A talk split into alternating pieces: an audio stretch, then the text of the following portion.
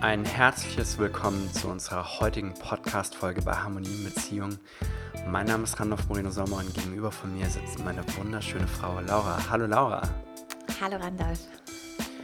Ich glaube, es gibt ähm, allen Grund, mit unserem Glas Rotwein, was wir gerade in der Hand haben, äh, anzustoßen und zwar auf die wundervollste Tochter der Welt, Maila Moreno Sommer. Ja. Zum Wohl. Schatz. Zum Wohl.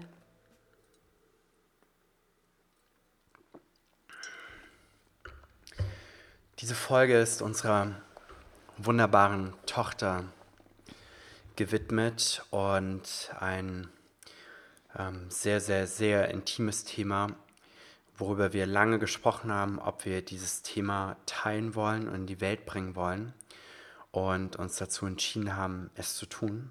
Genau. Und ähm, ja, wir haben am 24. Juli, wie war das genau? Was, was ist genau geschehen am 24. Juli? Ja, wir haben ähm, am 24. Juli, da war ich in der 26. Schwangerschaftswoche, also im siebten Monat, ähm, erfahren, ähm, dass das Herz unserer Tochter nicht mehr schlägt. Ähm, ganz überraschend, wir waren einen Tag zuvor noch gemeinsam beim Frauenarzt gewesen und ähm, ja, es war alles in Ordnung gewesen und ähm, ja, es kam tatsächlich aus heiterem Himmel. Und ähm, ja, wir sind, genau, wir haben im Krankenhaus erfahren, dass unsere Tochter leider nicht mehr lebt. Und ähm, ja, es hat uns ähm, aus heiterem Himmel getroffen, ganz unerwartet. Kann mich noch erinnern, wie, wie gestern, als wir in dieses Krankenhaus kamen und die wollten eigentlich nur die Herztöne abhören von der Kleinen und dann, ja, haben sie halt dieses Gerät an den Bauch gepackt und irgendwie war die Ärztin dann ganz nervös und ich sagte ganz ruhig, alles ist in Ordnung. Und dann kam eine andere Ärztin mit einem anderen Gerät und dann sagte sie, ja, das Herz schlägt nicht mehr und wow, ey, es, das war in diesem Moment gar nicht zu fassen, gar nicht zu glauben und alle, alle waren betroffen. Auch die, die dabei waren, die Ärzte, Ja. äh, wir konnten das auch gar nicht, gar nicht glauben. Und was als nächstes war, war, wir hätten eigentlich irgendwie noch mal nach Hause gemusst oder gesollt, um eine Nacht zu Hause zu verbringen, um dann nächsten Tag äh, in die Klinik zurückzugehen und die Kleine zur Welt zu bringen. Und wir haben uns äh, ganz aktiv dafür entschieden, an diesem Abend dort zu bleiben, weil wir Genau. wollten all das dort letztendlich vollziehen. Und das war ein krasser Moment, ey. Ich glaube, da musst du einfach, da musst du einfach schlucken und stark sein. Ja, vor allen Dingen, also mir persönlich ging es einfach so und ich glaube vielen, vielen anderen schwangeren Frauen auch. Ähm, man weiß, dass es am Anfang ein, ja, ein erhöhtes Risiko gibt, dass man vielleicht sein Kind wieder verliert. So, ich spreche jetzt von den ersten zwölf Wochen. Aber in, ja, in so einem späten Zeitpunkt der Schwangerschaft, ähm, gerade wenn alles, alles immer in Ordnung war und die Kleine gesund ist oder das Kind gesund ist, ähm, dann rechnet man nicht mehr damit. Dann ist man eher schon gedanklich beim Kinderzimmer einrichten, beim Babysachen kaufen. Ähm, man ist schon ganz woanders. Und wenn man dann, so wie wir, ähm, diese Nachricht bekommt, dass das eigene Kind nicht mehr lebt, das ist ähm, eine ganz, ganz, ganz bittere und schlimme Erfahrung gewesen. Wir sind die Nacht dann im äh, Krankenhaus geblieben und nächsten Tag ähm, hat Lauras Körper ganz automatisch die Venen eingeleitet, das heißt dafür gesorgt, Genau, die Wehen haben von allein in meinem Fall eingesetzt, eingesetzt. also nicht eingeleitet genau, vom Krankenhaus, genau, sondern eingesetzt. Genau. Und dann ähm, haben wir Meile auf die Welt gebracht. Und haben sie im Arm gehalten auch Stunden. Ich glaube drei Stunden. Meine Mama ist extra von, von Kassel hochgefahren gekommen mhm. und äh, war wirklich eins zu eins dabei. Und als die Kleine dann auf der Welt war, dann war das ein unglaubliches Gefühl, sie im Arm zu halten. Wir haben sehr viel, wir haben sehr viel geweint. Ja. Und ähm, ich glaube, wir müssen auch einfach nochmal erzählen. Ich glaube, wir haben beide wahnsinnig große Angst davor gehabt. Also in der, in der Nacht ähm, vor der Geburt, weil wir natürlich, wie sollte man es auch wissen, nicht wussten, was auf uns zukommt, wie schmerzhaft es wird. Und ja, wir hatten, glaube ich, beide sehr, sehr, sehr große Angst ähm, vor diesem Moment. Und ähm, es war eine harte und eine schwere Geburt. Ich glaube, sie hat sich nicht großartig unterschieden von von anderen normalen Geburten, sage ich mal. Ähm, und dennoch war es das größte Geschenk, ähm, die Kleine auf natürlichem Wege, und ich meine nicht per Kaiserschnitt, sondern auf natürlichem Wege zur Welt zu bringen, weil gefühlt das nochmal mit ihr gemeinsam erlebt haben und sie im Arm halten konnten und in dem Moment, obwohl es so traurig war, auch ein bisschen Glück gespürt haben, also es ist für mich gar nicht der, der, der schrecklichste Tag meines Lebens, sondern auch irgendwo der schönste, weil ich unsere Tochter kennengelernt habe, auch wenn wir sie nicht mit nach Hause nehmen durften. Aber wir haben sie gemeinsam auf die Welt gebracht und ähm, wir haben sie im Arm gehalten und sie war wunderschön und ähm, so behalte ich es für mich und ich glaube du auch im Herzen. Und ich glaube, das ist auch ganz, ganz wichtig dass es nicht der, als der schlimmste Tag unseres Lebens in Erinnerung bleibt, sondern als ihr quasi Geburtstag. Als Geburtstag, ja. Ja. ja. Weil immerhin ist unsere erste Tochter ja. dort an diesem Tag einfach geboren und ja. hat, wenn auch nicht physisch, aber geistig das ähm, ja einfach das Licht dieser Welt erblickt. Genau. Und ähm, wurde, hatte damit Geburtstag und hat Geburtstag am 25. Juli 2019. Absolut, genau. Und ja, wir haben auch ich, lange überlegt, ähm, ob wir auch so darüber sprechen möchten, hier an diesem Punkt und an dieser Stelle. Aber ich glaube, oder wir glauben, dass es mm, wahnsinnig wichtig ist, über solche Themen zu sprechen, ähm, da es doch leider so, so vielen Menschen passiert. Und das ist in der Tat so, nachdem uns diese Geschichte geschehen ist, haben wir vor uns auch entschlossen und gesagt, wie wollen wir denn damit umgehen? Wie wollen wir denn damit vor, ich sag mal, dem engsten Kreis der Verwandten, der engen Freunde, aber auch der, der, der Außenwelt einfach damit umgehen? Weil wir sind einfach ein Stück weit präsent, auch im Internet. Wir haben viele, viele Verzweigungen, auch in Hamburg. Und ähm, viele Menschen kennen wir, kennen uns, wissen, dass wir letztendlich ja, schwanger waren als Paar gemeinsam. Mhm.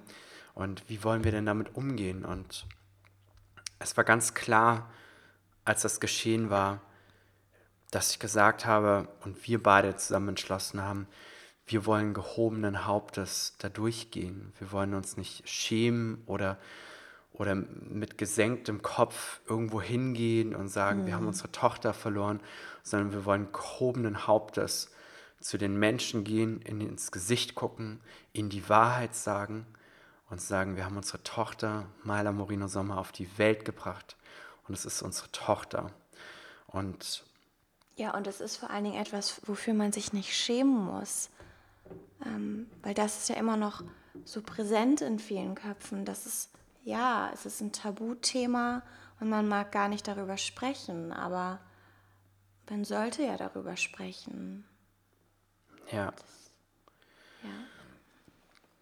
Natürlich es ist etwas, was du nicht gerade jedem irgendwo auf der Straße erzählst, einfach so.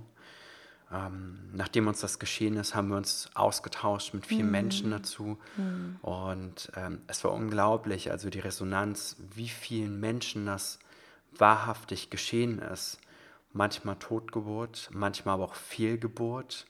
Also wenn das Kind. Genau, Fehlgeburten passieren ja leider sehr, sehr häufig in den ersten zwölf Wochen. Ja.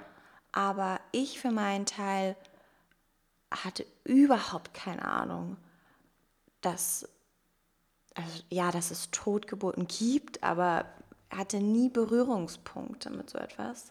Aber dass es tatsächlich so, so vielen Paaren dann doch wieder passiert, hätte ich niemals gedacht. Naja. Und das, das zeigt doch einfach nur, dass wir überhaupt gar nicht wissen, was hinter den Kulissen hm. eigentlich wirklich geschieht. Ja. Und ähm, wirklich, wie gesagt, viele Menschen sind auf uns zugekommen und haben gesagt, dass sie vor Jahren und dass es auch schon passiert ist. Und mhm. Bei manchen Totgeburt, bei manchen Kindstod, also auch in den ersten Jahren einfach ähm, das Herz aufgehört zu schlagen. So wie in unserem Fall. So wie genau. in unserem Fall, genau. Wir wussten äh, lange Zeit, bis vier, fünf Wochen danach, medizinischer Seite überhaupt gar nicht, was geschehen war. Mhm, genau. Und ähm, kannst du das nochmal sagen, so was, was, was wiedergegeben worden ist?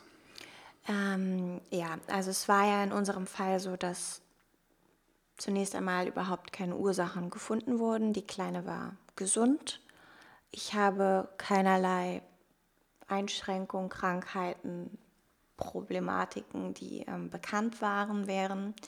Und ähm, nun haben wir vor ein paar Tagen die Ergebnisse der Plazenta und Nabelschnuruntersuchung bekommen. Und ähm, es ist in unserem Fall so, dass sich die Plazenta vorzeitig gelöst hat, ähm, was sehr, sehr, sehr selten ist. Ähm, und ähm, ob unsere Kleine vor der Lösung der Plazenta gestorben ist und sich die Lösung, die Plazenta dann gelöst hat oder ob es andersherum war, kann man nicht genau sagen ähm, in jedem Fall sehr, sehr tragisch und ähm, sehr, sehr seltenes Ereignis leider. Ähm, aber genau, die, die Kleine wurde nicht mehr versorgt. Ähm, und das war oder ist jetzt die, genau, die Begründung, weshalb das passiert ist. Und sowas ist natürlich nicht, nicht erklärbar, weshalb so etwas passiert. Aus unserer Erfahrung heraus hat es immer irgendwelche Ursachen, die wir aber medizinisch in seltenen mhm. Fällen genauso erklären können. Und haben uns natürlich vorgenommen, weiter auf uns zu schauen, ja. auf unsere Signale zu schauen, zu schauen, was kommt aus unserem Vorfahrensystem, was hat es damit auf sich. Das ist Teil natürlich auch unserer Arbeit. Und ich habe so etwas schon mindestens 100 Mal in Coachings abgearbeitet und habe jetzt natürlich mit Laura auch gemeinsam, haben wir auch geschaut für uns, dass es uns als Paar einfach wieder gut geht. Und das Erste, was wir gemacht haben, ist, ähm, Donnerstag haben wir die Kleine zur Welt gebracht und am Freitag mussten wir uns mit dem Gedanken befassen, wie bestatten wir die Kleine. Und es gibt ähm, einen Verein, der nennt sich, ich glaube, Sternschnuppenverein ja, in, in Hamburg-Öhendorf sitzen die. Genau. Ähm, genau, wo dann ähm, Sternenkinder ähm, kostenlos in dem Fall, kostenlos ähm, und anonym, muss man dazu sagen, beigesetzt werden. Ähm, dann bekommt man ja eine Einladung nach ein paar Wochen und kann sozusagen an der Trauerfeier teilnehmen. Das wäre so die erste Option gewesen. Genau. Also das ist ein Verein, der sich daraus gegründet hat. Sternkinder sind frühgeborene, to totgeborene Kinder. Genau, Frühgeburt. Oder, oder in den ersten drei Jahren, glaube ich, tatsächlich auch. Ich weiß gar nicht genau, bis wann das definiert ist. Ja. Aber das sind auf jeden Fall mit Sternkindern gemeint. Und ähm, genau, das war die erste Option. Und die zweite Option war natürlich eine, eine, eine Bestattung. Ähm, richtig. Und da haben wir uns beide so Gedanken gemacht über, wie, was möchten wir denn überhaupt in diesem Bereich? Und das war echt heftig, sich in diesem Moment damit auseinanderzusetzen, sein eigenes Kind zu beerdigen und mit dieser Bestattung auseinanderzusetzen. Und gleichzeitig war das auch irgendwie so boah, volle Verantwortung dafür zu übernehmen, zu übernehmen auch und zu sagen, was geschieht dort. Und wir haben uns dann umgeschaut und wir beide sind sehr naturverbundene mhm. Menschen, also wir lieben die Natur sehr. Und es gibt ein unglaublich schönes Konzept, was sich ähm, Friedwald nennt, wobei das nur ein Anbieter von vielen ist. Und die haben, ähm, die haben äh, Verträge geschlossen mit Gemeinden, die Wälder besitzen. Und da sind Waldabschnitte als Friedhöfe deklariert. Genau. Und ähm, bei uns ist es so, in Hamburg, südlich von Hamburg ist die sogenannte Lüneburger Heide, ein äh, wunderschönes, eine wunderschöne Fläche Land mit sehr viel Grün, sehr viel Wald auch. Und dort gibt es einen solchen Friedwald. Und ähm, als wir dann das im Internet gesehen haben, haben wir gesagt, so das machen wir. Ja.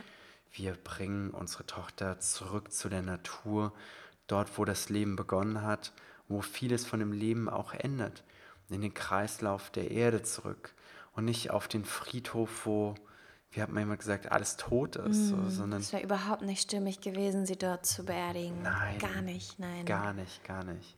Nein. Und dann äh, haben, wir die, haben wir das alles fertig gemacht an dem Freitag und sind dann zu der Bestatterin gefahren und haben alles mit der geklärt. Mm. Und dann sind wir nicht nach Hause, weil irgendwie war das noch zu viel, sondern sind direkt an diese Stelle gefahren. Richtig. Ähm, Vor Ziemlich genau fünf Wochen. Vor ziemlich genau fünf ja. Wochen. Und sind in diesen Wald hineingegangen. Es war einfach unglaublich schön. Mm. Dieser Wald in der Natur, der Wind hat geweht, mm. die Bäume. Und ähm, ja, haben uns dann entschieden, das zu machen und sie dort in einer äh, biologisch zersetzbaren Urne sozusagen dann jetzt am Samstag, wir haben heute den ähm, ja, 28. August, also jetzt am Samstag, in äh, drei Tagen werden wir sie dann bestatten. Genau.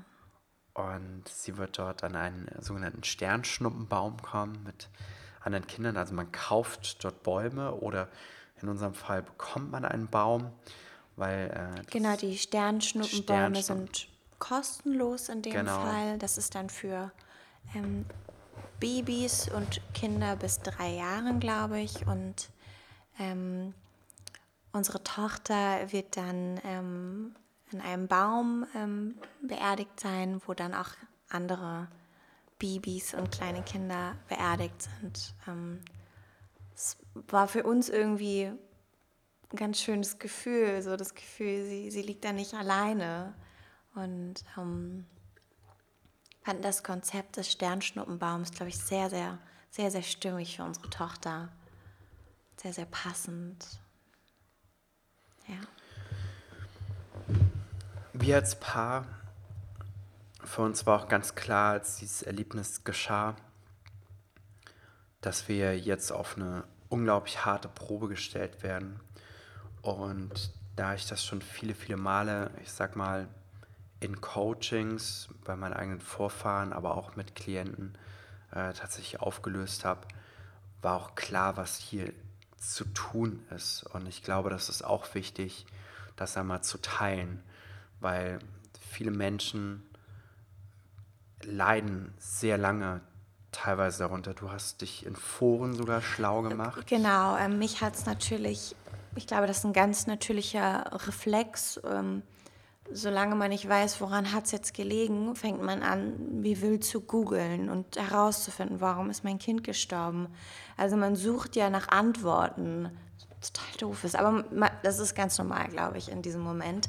Und bin dabei natürlich auf Foren im Internet gestoßen und habe dort andere Frauen gefunden, viele Frauen, denen das Gleiche passiert ist, teilweise zu früheren Zeitpunkten in der Schwangerschaft, teilweise auch leider zu späteren Zeitpunkten in der Schwangerschaft. Und ein Großteil der Frauen ähm, haben das nie, nie, nie verarbeitet und leiden Monate, teilweise Jahre ähm, hart darunter und ähm, haben es nicht geschafft, ähm, das für sich zu verarbeiten und ähm, haben versucht, durch erneute Schwangerschaften ähm, irgendwie dieses Gefühl zu unterdrücken, der Trauer, ähm, ein neues Kind zu bekommen, damit es nicht mehr ganz so schlimm ist, diese Leere zu ertragen. Also es sind wirklich unfassbar viele, die das ähm, nicht geschafft haben, damit umzugehen und auch viele Beziehungen, die daran zerbrochen sind. Und ich glaube, das ist auch ein ganz, ganz, ganz großes Problem, dass das, wenn du nicht aufpasst, deine Beziehung auch einfach zerstören kann. Ja, ganz klar, weil was natürlich geschieht und ähm, auch im Freundeskreis dann gehört von jemandem, sich dann wieder in die, in die Arbeit hineinzustürzen und wieder ja, schnell, schnell, schnell irgendwie ablenken von der ganzen Sache, um das zu vergessen, um das zu und verdrängen. Jeder trauert auch anders, das kommt noch hinzu. Ja, ja. und jeder trauert auch anders. Und ähm, manche auch aus, ja, aus dem Kreis, ähm, selbst nach 18 Jahren, nach 20 Jahren oder noch längerer Zeit trotzdem nicht verkraften. Mhm. Ein sehr sensibles Thema. Ähm, selbst wenn wir darüber sprechen, fällt es sehr, sehr schwer, mit uns da gemeinsam darüber zu sprechen. Und für uns war ganz klar von Anfang an, wir sprechen darüber. Ja. Mit unseren Verwandten, mit unseren Freunden. Und das fällt Freunden auch gar nicht immer leicht oder auch nicht Verwandten, weil viele wissen mhm. überhaupt gar nicht, wie sie damit umgehen sollen. Was soll man sagen dazu? Es gibt wirklich keine Worte, was man jemandem sagen kann. Also, ja. Was will man jemandem sagen, von dem das Kind gestorben ist?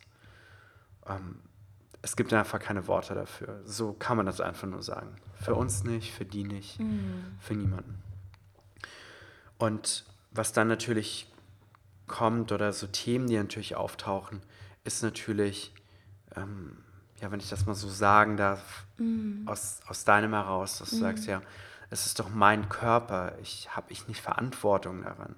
Mhm. Und so trivial und so einfach ist das Thema natürlich nicht, weil physisch gesehen würde man sagen, ja klar, es ist ja dein Körper, aber wir wissen ganz genau aus der ganzen ähm, Arbeit und aus der ganzen Vorfahrenarbeit und die Dynamiken, die da alle wirken, dass das viel, viel, viel, viel, viel komplexer ist. Mhm. Viel komplexer. Also auch da ist so einfach das Thema, sich keine eigenen Vorwürfe zu machen. Und, und das war ja, das war ja ein ganz großes Thema auch, dass ich mhm. ähm, mir unglaubliche Vorwürfe gemacht habe, weil wer soll denn verantwortlich sein? Ähm, natürlich ich, weil die Kleine war ja in meinem Körper. Also trage ich auch die Verantwortung dafür, dass unser Kind gestorben ist. Und ähm, ich glaube, da haben wir einfach auch unglaublich viel gesprochen miteinander und ich glaube, das war auch das Beste, was wir hätten machen können, dass du einfach nicht weißt, warum das passiert und dass eben, wie du schon sagst, viel, viel mehr dazu gehört. Ja. Das, das, das große Thema ist ja, was immer in so einer Phase entsteht, ist ja, dass eine ganze Menge Leid, Trauer entsteht, aber auch Wut. Warum wer, warum geschieht das mir, was soll das? Auch Wut, also so eine Mischung. Mhm. Und Leid wandelt sich in Wut und Wut wandelt sich wieder in Leid oder in Trauer wieder um. Und deshalb ist es auch wichtig in unserem Fall gewesen, dass wir in unserem Vorfahrensystem einfach geschaut haben, wo könnte das hingehören, weil es Zufall gibt es halt irgendwie nicht so. Aber ja, wo gehört diese Wut hin, wo gehört dieses Leid hin? Und ich sag mal, in jeder Familie, auch wenn man darüber nicht immer so redet, aber es gibt teilweise in Familien gibt es Menschen, die gestorben sind, über die nicht gesprochen wird. Mhm. Oder über die keiner wirklich was weiß. Das können Fehlgeburten sein, das können Totgeburten sein, das kann der Großvater sein, der im Krieg verstorben ist, der sich vielleicht totgesoffen hat oder mit dem Auto vom Baum gefahren ist und wo da eine ganze Menge Wut und Leid auch da, da, äh, dadurch entstanden ist. Und oftmals, wenn so ein, ein, ein, ein, ja, so ein Ereignis geschieht und über die Person nicht mehr gesprochen wird und da trotzdem viel Wut und sowas ist, dann kann sowas in manchen Fällen auch wie eine sogenannte Nachfolgedynamik wirken. Das bedeutet, wenn ein, ein Vorfahr in seinem in einem, in einem Vorfahrensystem seinen Platz nicht hat, zum Beispiel bei mir war das so, mein Opa ist frühzeitig gestorben mhm. und ich habe nie wirklich was über den erfahren und über den wurde kaum gesprochen und da war eine Menge Leid und eine Menge Trauer dort. Und keiner hat über den gesprochen. Das hat, eine, also hat richtig viel Unruhe in meinem eigenen Leben gemacht. Und erst als ich das angefangen habe aufzulösen ähm, und dem Platz gegeben habe, also innerlich sich nicht den wie tot vorzustellen, weil das macht sehr viel das macht sehr, sehr, sehr, sehr, das macht einen riesen Unterschied. Ne? Und Leute denken immer, ähm, äh, jemand ist tot, weil er, weil er sozusagen seine physische Hülle verlässt. Mhm. Und wenn man das so denkt und so betrachtet, dann ist jemand von der Bildfläche komplett verschwunden und das macht eine Menge, Menge Leid normalerweise aus. Und deshalb war ähm, äh, eine, ein, ein entscheidendes, überhaupt auch mal im Vorfahrensystem auch zu schauen, über wen wurde denen da nicht gesprochen, wer ist vielleicht frühzeitig gestorben, um denen allen wieder Plätze zu geben. Und da waren auch welche dabei, die konnten auch Leid von uns sehen, was dadurch entstanden ist, weil das wird auch über Generationen teilweise weitergegeben. Und dadurch sind wir natürlich solche Gefühle, die wir in uns getragen, sind wir alleine dafür verantwortlich. Das sind wir natürlich stückweise losgeworden, indem wir das Vorfahren sehen lassen haben und mhm. Gefühle auch nehmen lassen haben. Ähm, für Leute, die das jetzt zum ersten Mal hören, wird das vielleicht erstmal noch ein bisschen, bisschen vielleicht spanisch oder verwirrend klingen, aber wenn du mehr von unseren Folgen hörst, dann wird sich ein Puzzleteil zusammensetzen, von dem, von dem wir auch sprechen hier. Und warum ich das sage einfach ist, weil Meiler für uns in dem Sinne zwar physisch von uns gegangen ist, also ihre körperliche Hülle wurde auch jetzt auch eingeäschert und wird in den Wald gebracht. Aber sie ist immer in unserem Herzen. Und sie genau. ist immer unser erstes Kind. Und wenn wir unsere drei, vier nachfolgenden Kinder bekommen, werden sie von ihrer großen Schwester erfahren, von unserer Erstgeborenen genau. und von der, von der wunderschönen Maler. Und über sie wird gesprochen. Ja. Und sie hat diesen einen Platz, der einzigartig ist. Genau. So wie mein Vater seinen Platz hat, mein Opa. Ja. Meine Und das ist einfach ein, eine sehr, sehr wichtige Nachricht, die wir euch da draußen mitgeben sollten. Die, bei denen vielleicht so etwas passiert, selbst wenn es nur eine Fehlgeburt sein sollte. Was ja auch schon, ähm, ich finde auch immer, das ist wichtig, dass man sagt, es ist nicht schlimmer als äh, oder schlimmer, wenn man sein Kind im siebten Monat verliert, als es ist immer schlimm, sein Kind zu verlieren, ob es nun in der sechsten Schwangerschaftswoche ist oder, oder im siebten Monat. Und ähm, es ist immer schlimm. Und ich glaube, uns ist es einfach wichtig ähm, zu sagen, dass niemand mit dem niemand damit alleine ist. Also uns ist es auch passiert und deswegen sprechen wir darüber. Und, und uns haben, uns hat, ja, dass wir uns haben, es hat uns, glaube ich, unglaublich, unglaublich viel geholfen. Sonst würden wir heute, also nach gerade mal fünf Wochen, ähm, nicht hier sitzen und sagen, uns, uns geht es gut soweit. Wir sind traurig, aber es geht uns gut und es ist okay. Genau. Ja. Deshalb Herz ab, macht die Köpfe wieder hoch. Mhm. Wenn etwas passieren sollte in dem Bereich, ist es auch unglaublich wichtig, ähm, anzunehmen, was dort passiert, stark dadurch zu gehen. Wir haben, Laura und ich haben die Erlebnisse durch diese Zeit im Krankenhaus auf zwei unterschiedliche Arten und Weisen erlebt. Ähm, meine Herangehensweise war in diesem Moment zu sagen, boah, ich stelle jetzt meine Eltern hinter mich und ähm, habe meine Vorfahren sozusagen hinter mir und durchlebe dieses Erlebnis voller Bewusstsein, voller Annehmen. Ich habe die ganze Zeit, ich habe die ganze Zeit Wut und Trauer ständig innerlich abgearbeitet. Also ich war ständig dabei und war sozusagen an der Seite meiner Frau und habe sie da durchgeleitet.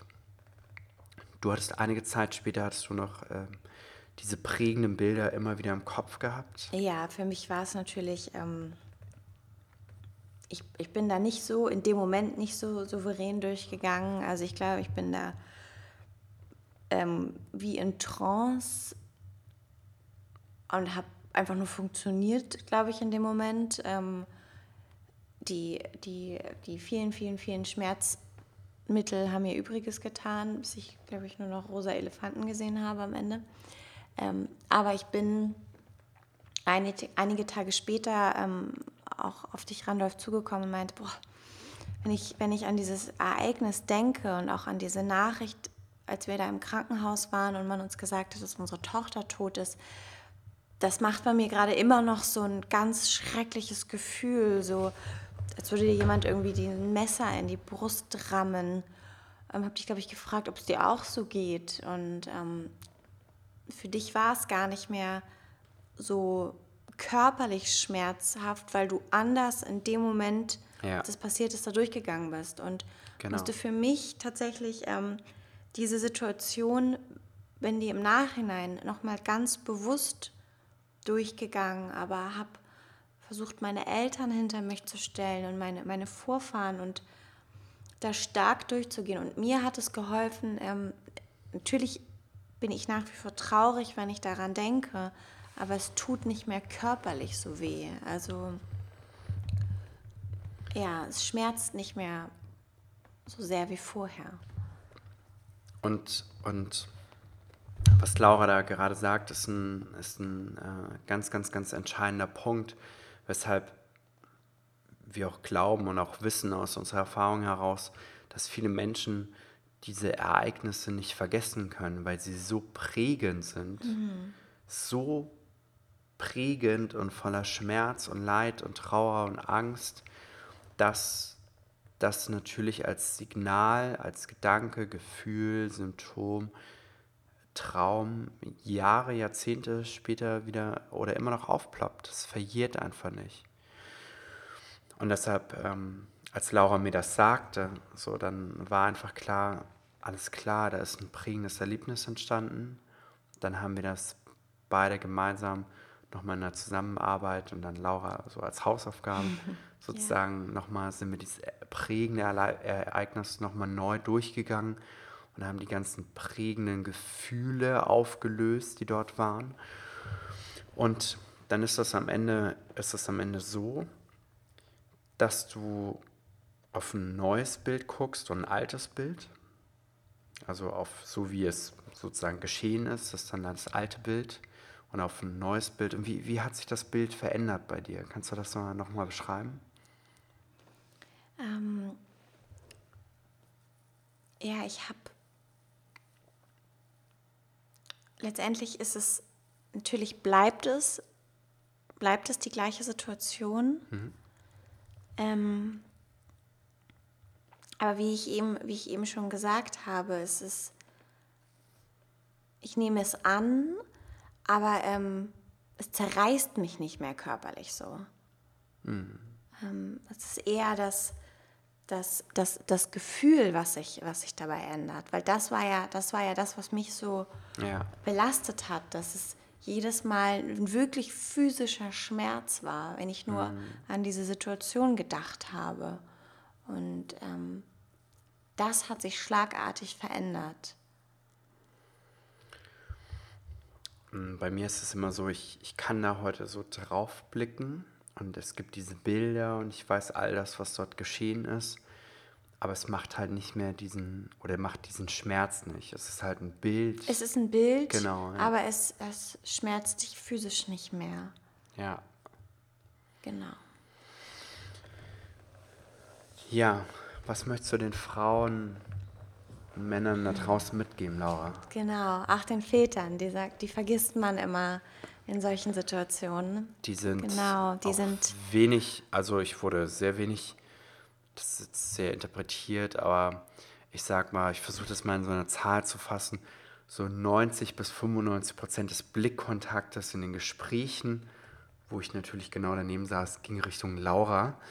Und ähm, genau, Aber es Äh, äh, geht genau. auch um die Väter, ja. Genau, und es geht auch um die Väter, weil die leiden genauso sehr. Auch wenn wir Frauen die Kinder zur Welt bringen, die Papas leiden genauso sehr. Und deswegen darf man die auf gar keinen Fall vergessen. Und ähm, mir ist es einfach unglaublich wichtig, dass ähm, wenn sich jetzt vielleicht der ein oder andere angesprochen fühlt, weil, weil er es selbst erlebt hat oder jemanden kennt, der das erlebt hat, einfach weiß, dass er nicht alleine ist und sich nicht schämen braucht und ähm, dass da draußen einfach Menschen sind, die das Gleiche erlebt haben. Und ich glaube, wir beide möchten, möchten einfach all die Menschen, die das Bedürfnis auch haben, ähm, darüber zu sprechen oder sich bislang allein gefühlt haben, auch ein Stück weit auch dazu einladen, wenn sie denn möchten, mit uns darüber zu sprechen oder sich auszutauschen. Ähm, das ist, glaube ich, das möchte ich einfach ja, jedem da draußen mitgeben, der das vielleicht erlebt hat. Kommt, wenn, wenn, ihr, wenn ihr wollt und das passend für euch ist, kommt ähm, sehr, sehr gerne in, äh, auf Facebook in unsere sogenannte System Empower Community. System Empower Community. Oder sucht einfach meinen Namen und sagt, dass ihr die Podcast-Folge gehört habt. ran auf dann schicke ich euch eine Einladung zu der Community. Und ähm, dort könnt ihr jederzeit über solche Themen sprechen, sie platzieren, euch austauschen, uns finden. Also das Genau. ist so der zentrale Ganz Ablauf. genau, weil das sind, glaube ich, einfach Menschen, die das verstehen und auch darüber sprechen können. Wir beide sind auch dort und ähm, es ist einfach ein Platz, ähm, wo man genau über solche Themen und so eine Trauer auch sprechen darf. Genau. Und ja, keiner ist allein damit und keiner sollte allein damit sein. Ich möchte euch noch mitgeben, lauft gehobenen Hauptes durch die Welt, verschweigt das nicht, sondern gebt eurem Kind einen Platz, in dem ihr sagt, das ist unser Kind, unser Erst- oder Zweitgeborenes oder Drittgeborenes, wie auch immer. Ähm, sprecht, wenn ihr weitere Kinder habt, mit euren Kindern tatsächlich Ja. auch darüber. Unbedingt. Das sind ähm, äh, ja fast schon Familiengeheimnisse, wenn man das nicht verrät oder nicht sagt. Das kann sehr, sehr negative Auswirkungen machen. Der Ausschluss eines Kindes kann äh, sehr viele negative Auswirkungen machen. Ich empfehle es auf gar keinen Fall zu tun, sondern ganz klar zu sagen, es gibt dieses Kind und es ist gestorben und wir können nicht ganz genau sagen, wieso, aber wir wollen, dass es seinen Platz hat, dass wir daran denken dürfen, dass wir darüber reden dürfen und dass wir uns dazu austauschen dürfen. Das möchte ich euch mitgeben. Tod ist nicht tot, wie das viele Menschen denken, sondern der Tod ist meiner Meinung nach ein, ja, ein Verlust der physischen Hülle, aber bestimmt nicht des energetischen Seins. Ansonsten würden wir nicht mehr, wenn unsere Großeltern sterben, äh, nicht mehr an unsere Großeltern auf einmal denken, wenn sie tot wären. Aber das ist ja nicht so, sondern wir denken an sie, wir denken an die Zeiten mit ihnen, wir unterhalten uns vielleicht sogar innerlich mit ihnen und freuen uns, dass wir sie kennenlernen durften, dass wir einen Kontaktpunkt dahin haben und deshalb ist Tod nicht gleich das, was ihr alle darunter versteht oder die meisten darunter verstehen, sagen, dass jemand weg vom Fenster, sondern ganz im Gegenteil. Behandelt eure Toten wie Lebendige und dadurch entsteht eine Menge, Menge Energie, die ihr für euch mitnehmen könnt, denn das macht Zugehörigkeit und damit werden Systemgesetze eingehalten und das macht auch ein sehr, sehr gutes Gefühl. Genau. Vielen Dank, dass ihr heute mit dabei gewesen seid. Auch wenn es eine sehr traurige Folge war, vielleicht, ähm, war es uns doch so wichtig, darüber zu sprechen. Genau. Bis zum nächsten Mal. Alles Gute. Bis bald. Ciao. Tschüss.